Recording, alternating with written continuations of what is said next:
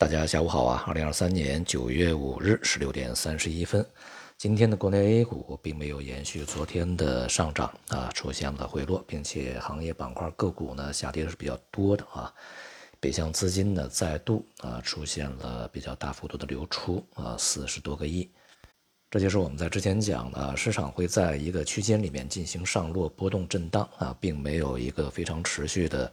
呃强劲的一个上涨行情的出现。啊，那么在未来呢，这种震荡的局面可能还会维持一段时间。一方面呢，现在不具备大幅上涨的这种动能啊，同时另外一方面呢，它也不具备立刻掉头就会急速下跌的这种这个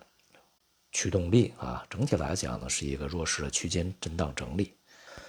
今天呢，公布了这个财新的服务业 PMI 啊，这个下降到了五十一点八，这是今年以来的最低值啊。呃，比上个月呢下行的幅度还是比较大的啊。一方面呢，我们看这个分项指标里面，海外新订单的这个指数呢是首次啊，就是去年年底以来呢首次出现了萎缩啊，显示外部需求是急剧下降啊。前期呢我们已经看到非常明显的向下走的这种现象，而现在呢更加恶化啊。而同时呢，企业家乐观度啊这样的一个指数呢也是创出了九个月以来的最低啊。一方面呢，显示现在的需求仍然是不振的，无论是内部还是外部啊，都是同步走软。而另外一方面呢，经过前期，尤其是在二季度以后啊，大量的政策这个释放投入，那么目前为止呢，对于市场情绪和信心的提振呢，还是没有能够见到明显的效果啊。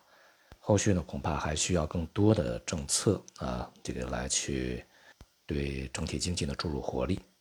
这个数据呢，与官方啊公布的非制造业的 PMI 的这个结果呢，大体是一致的啊。显示呢，八月份啊，整体来讲呢，经济的这个活跃度仍然是不够啊，同时经济也仍然面临着更多的下行压力啊，并没有在八月份这个出现明显的摆脱这一个局面的呃任何的一些这个证据。因此呢，这个经济的前景啊，仍然还是需要去观察的。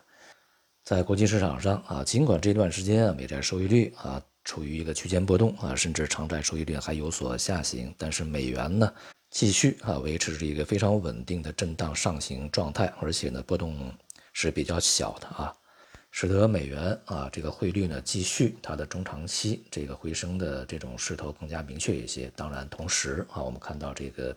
人民币汇率在这两天呢，呃，也结束了它的一个阶段性反弹，再度呢，像离岸市场啊，又已经触及了七点三上方的一些水平。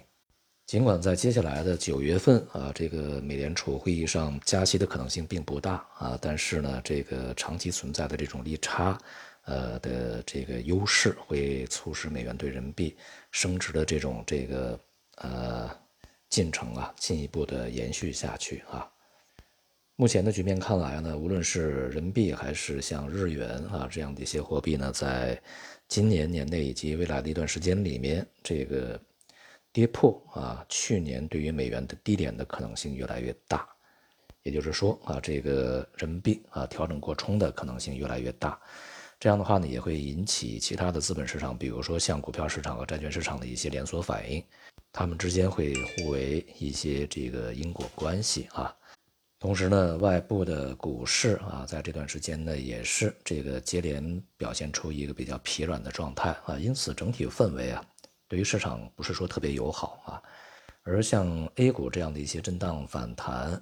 呃，这种局面呢，随时也有可能会。终结啊，并且呢，就是即便啊，它是有一些反弹行情啊，它也是在一个比较宽幅的区间里面起起落落啊，涨上去，跌下来，跌下来再涨上去。那么这种跌和涨虽然说绝对的幅度并不大，但可能会比较频繁。因此呢，对于短线交易而言啊，并不是特别舒服的一个环境啊。除非呢，你能够啊，在这个。呃，个股也好，行业板块也好啊，启动之前埋伏进去，启动之后去离场，这样的话呢，才有可能会获得比较好的一些这个效果。但是如果反之啊，你等它涨起来以后再追啊，跌下来以后再去卖，那恐怕会被来回的去抽打啊，这个效果就不会特别好。因此呢，整体而言，市场对于绝大多数的投资者啊来说呢，并不具备特别好的一个交易的价值啊，它的机会仍然存在的一些个别的行业板块啊和个股里面。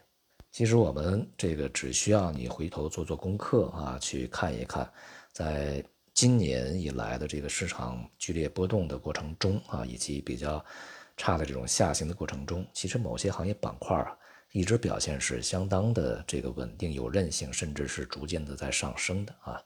他们可能不会在一天两天里面给你任何的惊喜啊，但是在一个长时间里面，一段时间里面就会带来回报啊。而这才是这个股市应该去呃重点关注的一些投资机会，而不是一些短线的炒来炒去啊。